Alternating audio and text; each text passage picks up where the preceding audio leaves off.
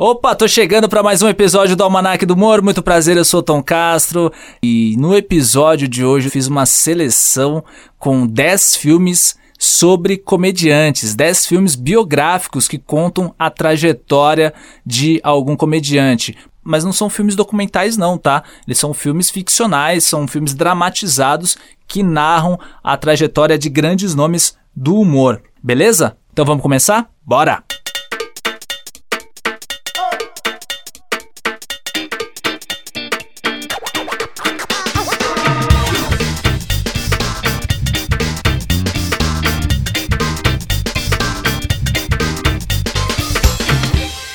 Primeiro filme dessa lista é Lenny, de 1974, que conta a trajetória de um dos maiores nomes da história do stand-up comedy, Lenny Bruce.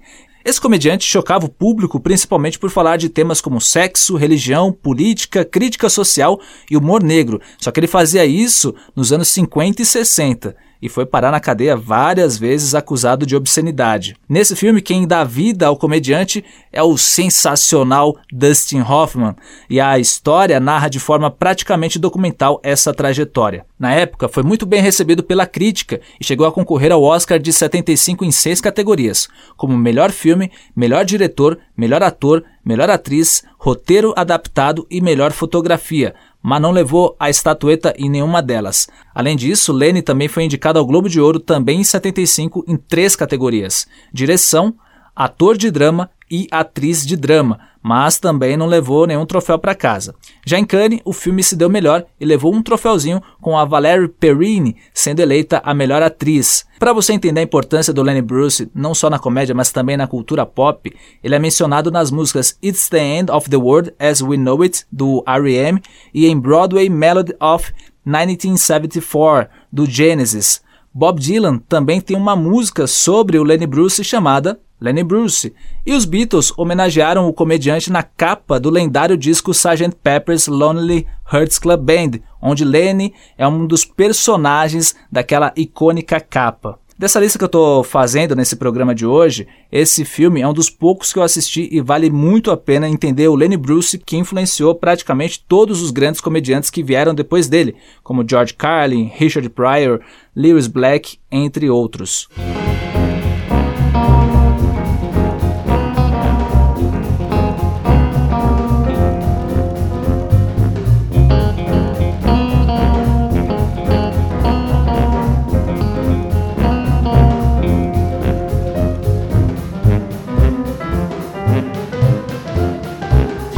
Próximo filme eu também assisti, e é O Mundo de Andy, lançado em 1999, que narra a história de Andy Kaufman, outro transgressor da comédia norte-americana. Quem viveu ele nas telonas foi outro gigante, o Jim Carrey, que era o ator do momento nos anos 90, principalmente depois dos sucessos de O Máscara, Debbie Lloyd, Ace Ventura e o show de Truman, o show da vida. Para quem não conheceu o trampo do Andy Kaufman, esse cara foi um dos mais inovadores comediantes de todos os tempos. Além das inovações em seus espetáculos e apresentações, Wendy Kaufman também era conhecido pela sua excentricidade, ou seja, ele era um cara diferentão dos padrões até sociais, e esse jeitão dele, claro, que chamava a atenção. O Andy não fazia apenas rir, ele tinha números em que provocava o público, causando desconforto na plateia em várias situações, como em uma apresentação em que ele resolve entrevistar sua própria família. Apesar de viver apenas 35 anos, o sucesso dele acontece entre os anos 70 e 80, e no filme o Jim Carrey, de forma assustadoramente brilhante, revive esses momentos. Para você tentar entender esse comediante barra personagem, a dica, claro, é assistir o filme e também o documentário produzido pela Netflix em 2017, Jim e Andy, que mostra os bastidores das gravações do mundo de Andy com depoimentos do Jim Carrey, que foi o cara que viveu o Andy Kaufman não só durante as gravações, ele praticamente incorporou o Andy Kaufman na sua vida durante todo o processo do filme e não só diante das câmeras. Essa atuação rendeu ao Jim o prêmio de melhor ator no Globo de Ouro de 2000 e na mesma premiação o Mundo de Andy concorreu na categoria Melhor Filme de Comédia. Quem também atuou no filme foi o Danny DeVito e a Courtney Love, e a direção foi do Milos Forman, o mesmo diretor do clássico Um Estranho no Ninho, estrelado pelo sensacional Jack Nicholson. Ah, e a música tema do Mundo de Andy, Man on the Moon, também é do R.E.M.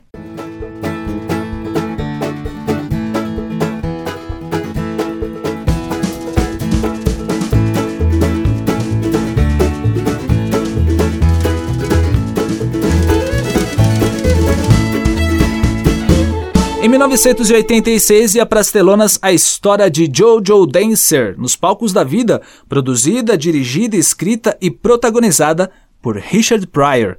O filme mostra a trajetória de Jojo Dancer, uma espécie de alter ego do Richard Pryor, saindo da pobreza até o estrelato em Hollywood, recheado de dramas, tragédias e conquistas. Inclusive, esse foi o único filme que ele dirigiu.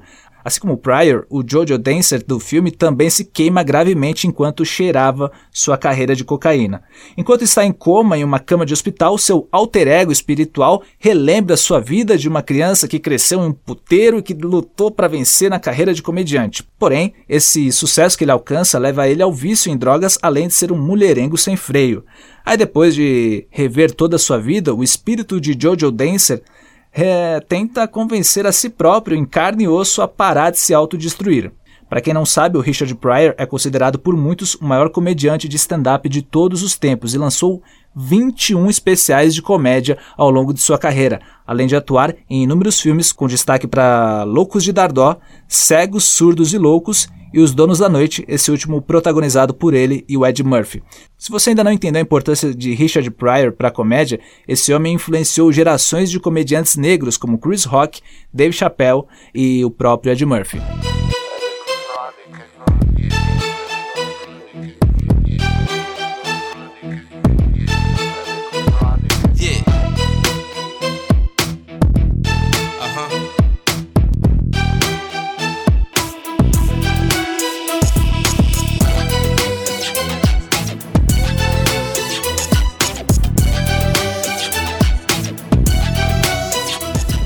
No Ed Murphy e no Chris Rock, eles atuaram juntos no filme Meu Nome é Dolomite, lançado em 2019 pela Netflix. O Ed Murphy interpreta o protagonista, Rudy Ray Moore, um comediante, ator e cantor e que fazia um tipo de humor mais sexualizado e com rimas. Muitos consideram um dos precursores do rap. Se você assistir o filme, faz muito sentido isso que eu estou falando, e uma evidência dessa influência dele no estilo musical é a presença do Snoop Dogg no elenco do filme. A trama mostra a evolução de Rudy Ray Moore, que deixa de ser um comediante medíocre para se tornar um dos fenômenos da década de 70. Buscando renovar seus textos, ele passa a escutar as histórias das pessoas nas ruas e coloca uns palavrões e umas piadas mais sujas nas apresentações. Ele ficou conhecido como o primeiro comediante pornográfico do mundo. Aí a carreira dele decola, principalmente entre os negros norte-americanos. Com esse sucesso, ele resolve produzir um filme estrelado pelo seu alter ego, o Dolomite, que é um cafetão que sabe lutar kung fu. Ele pega toda essa grana que tinha com a venda de discos dos seus shows de comédia e investe na produção do filme Dolomite, lançado em 75. Sem querer, Rudy Ray Moore também foi um dos precursores do Black Exploitation, que foi um movimento cinematográfico norte-americano em que os filmes eram feitos com atores e diretores negros. Basicamente, Meu Nome é Dolomite retrata essa fase em que o comediante resolve investir na carreira de ator, produtor e diretor de cinema. Além dos nomes que eu já falei, Ed Murphy, Chris Rock e o Snoop Dogg, quem também atua é Wesley Snipes, Mike Epps Craig Robinson e a direção do Craig Brewer, que também dirigiu Um Príncipe em Nova York 2.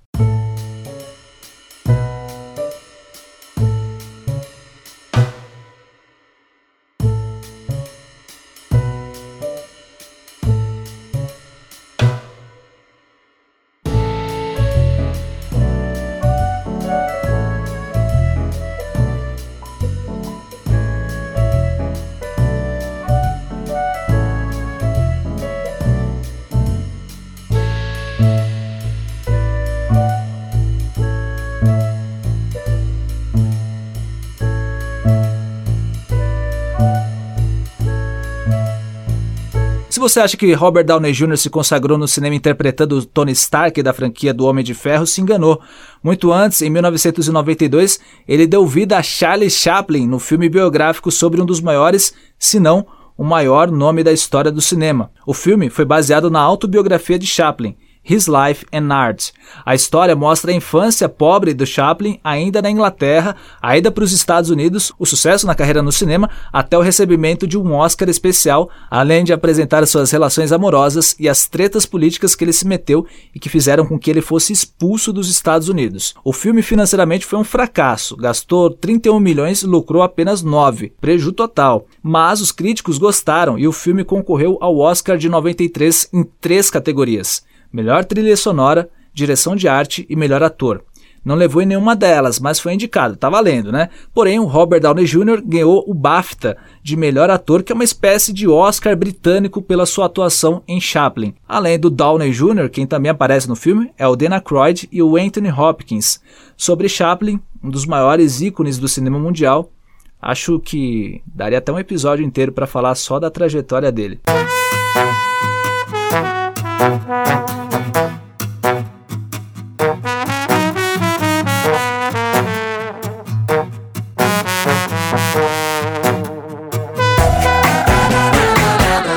Antes de Roberto Gomes Bolanhos ficar conhecido por criar o Chaves e o Chapolin, havia um outro ator mexicano de muito sucesso, o Mário Moreno, que ficou conhecido pelo personagem que o consagrou, o Cantiflas, e a história dele virou filme em 2014, quando foi lançado Cantiflas, a Magia da Comédia. O filme mostra como Mário Moreno se tornou famoso em seu país, atuando em mais de 50 filmes e o seu estilo leve de fazer comédia. Para se ter um pouco da dimensão da importância do Cantinflas, ele era admirado por ninguém mais, ninguém menos que o Chaplin, que o considerava o maior comediante vivo de sua época. Obviamente que havia uma comparação entre esses dois gênios, igual comparam Messi e Cristiano no futebol. O filme também mostra a busca de uma carreira do Cantinflas no cinema norte-americano, quando ele, já famoso, consagrado e rico, foi protagonista de um filme hollywoodiano, A Volta do Mundo em 80 Dias, lançado em 1956 e que rendeu a ele o prêmio de melhor ator de comédia no Globo de Ouro daquele ano e também o Oscar de melhor filme em 57. No filme Magia da Comédia, quem interpreta o comediante mexicano é o ator espanhol Oscar Raeneda, e claro, mostra também a origem humilde do do Cantinflas e sua dificuldade ao longo da carreira, as apresentações em teatros e circos e o sucesso alcançado nas telonas. O auge da carreira do Cantinflas foi entre as décadas de 40 e 50 do século XX, graças aos seus filmes que o tornaram popular em países de língua espanhola. Talvez a carreira dele só não foi maior pelo fato de grande parte dos filmes que ele atuou não terem sido em inglês, o idioma que domina o mundo. Provavelmente, se ele tivesse investido em um cursinho de inglês como a Penélope Cruz e o Antônio Bandeiras, sua fama teria sido mais global, assim como a do seu admirador Charles Chaplin.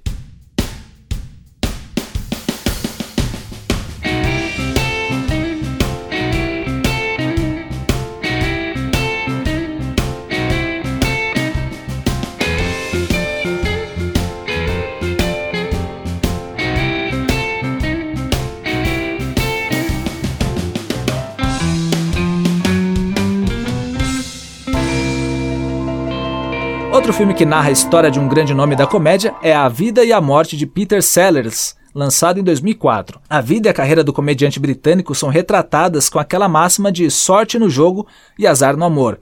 Filho de uma mãe dominadora, ele descobriu ainda menino que gostava de atuar. Aí ele percebe que o seu rolê é fazer rir. Ele vai para o rádio, depois para o cinema, começa a ganhar fama, se perde em paixões, tem crises de ciúmes, além da vaidade dele que prejudicou em alguns momentos, tudo isso é retratado no filme. Além de também mostrar ele já consagrado, buscando uma identidade, tentando se redescobrir enquanto ator.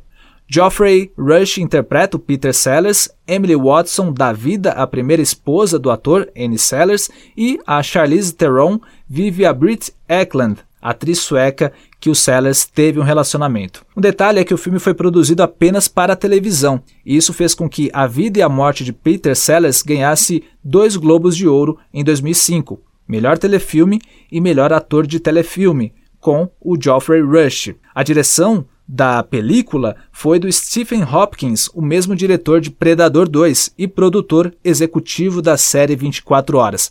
Para quem não sabe, o Peter Sellers foi um ator que se consagrou graças à franquia de filmes da Pantera Cor-de-Rosa, Doutor Fantástico e Muito Além do Jardim.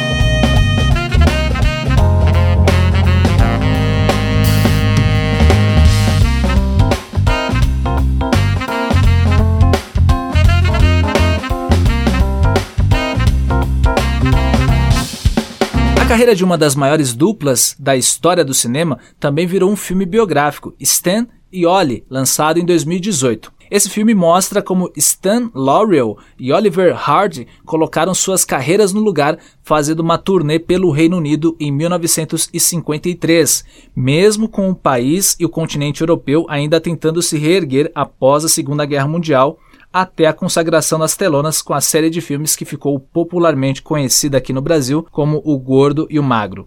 A narrativa traz também os conflitos que haviam entre eles, algumas tretas que em algum momento magoaram um ou outro e até o problema de saúde de Oliver Hard, que quase o impediu de atuar nos palcos. Steven Coogan e John C. Reilly foram escalados para interpretar uma das duplas mais icônicas do humor no cinema. Esse foi o primeiro filme dirigido pelo inglês John S. Bird, que já havia produzido o filme Hooligans. Entre as décadas de 30 e 50, a dupla Stan Laurel e Oliver Hardy, ou O Gordo e o Magro, protagonizaram mais de 20 filmes de longa-metragens e se tornou uma referência no humor mundial. Isso sem contar os curta-metragens e também as aparições deles na televisão.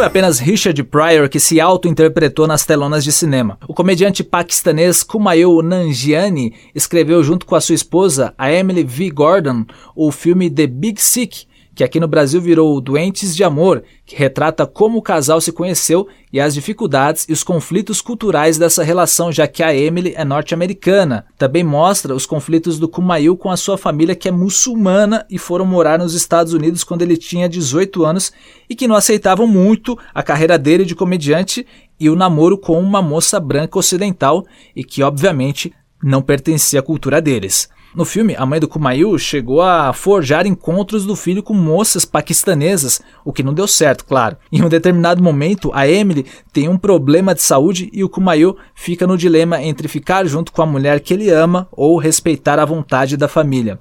O filme, que é de 2017, tem a atuação do Kumail, mas não da esposa real dele. Quem acabou interpretando a Emily foi a Zoe Kazan, e quem faz o pai dela é o Ray Romano. É uma comédia romântica, eu particularmente não assisti, mas imagino que faça algumas analogias com os relacionamentos modernos que duram pouco e acabam nas primeiras dificuldades. Esse filme é bom para assistir com alguém que você esteja investindo em um relacionamento amoroso. Então, boa sorte.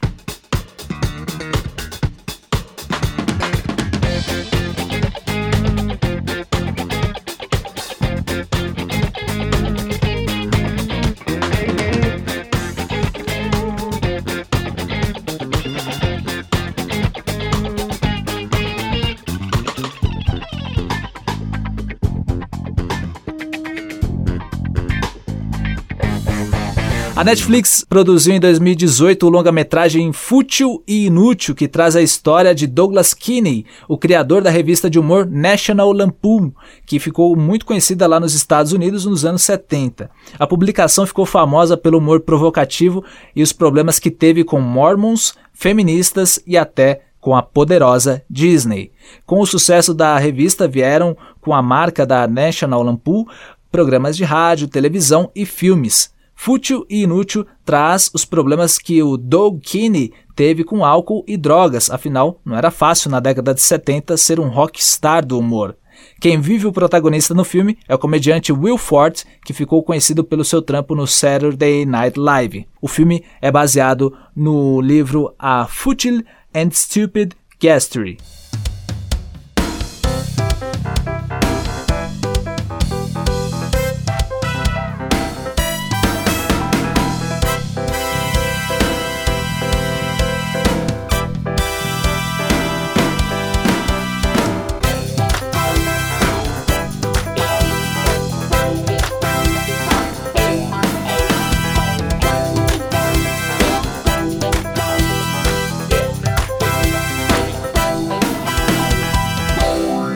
E aí, curtiu esse episódio do Almanac do Humor? Eu espero que sim. Vou ficando por aqui. Deixa lá o, nas minhas redes sociais o seu comentário que você achou e a sua sugestão de tema para a gente falar nesse podcast, beleza? Eu sou o Tom Castro, meu Instagram o Tom Castro. Se quiser seguir o Instagram do Almanac, também fica à vontade, Almanac do Humor tudo junto. Até a próxima, tchau!